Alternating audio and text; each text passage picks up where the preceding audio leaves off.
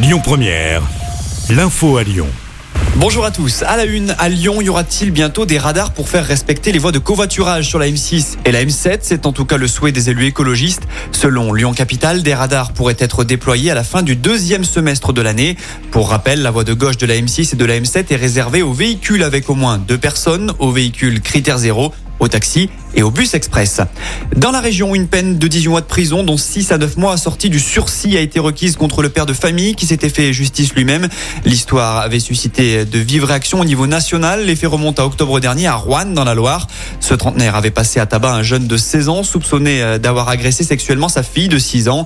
Un lynchage mené avec trois autres hommes. Le jugement a été mis en délibéré et la décision sera rendue le 7 mars. En France, la CGT et Sudrail mettent la pression sur le gouvernement à propos de la réforme des retraites. En plus de la journée de mobilisation du mardi 31 janvier, les syndicats appellent à une grève à la SNCF les 7 et 8 février prochains pour la première semaine des vacances scolaires avec la possibilité d'une grève reconductible dès la mi-février.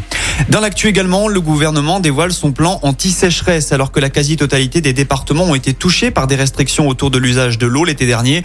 Le gouvernement souhaite réduire de 10% le volume d'eau prélevé dans les sous-sols d'ici 4 ans. L'exécutif également sur la mise en place d'un éco-watt de l'eau pour voir les tensions en eau sur le secteur où l'on se trouve. Michel-Édouard Leclerc annonce une flambée de l'inflation au printemps. Le patron des magasins éponymes ne s'est pas montré enthousiaste dans une interview accordée au journal du dimanche. Après les 5,2% d'inflation l'an dernier, 2023 pourrait être tout aussi difficile. Le pic est attendu entre avril et juin prochain. Selon l'INSEE, l'inflation pourrait atteindre les 7% d'ici la fin du mois de janvier.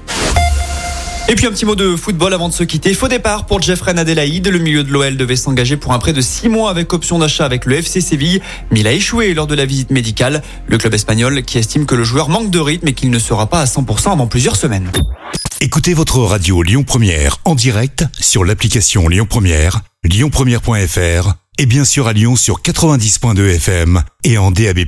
Lyon Première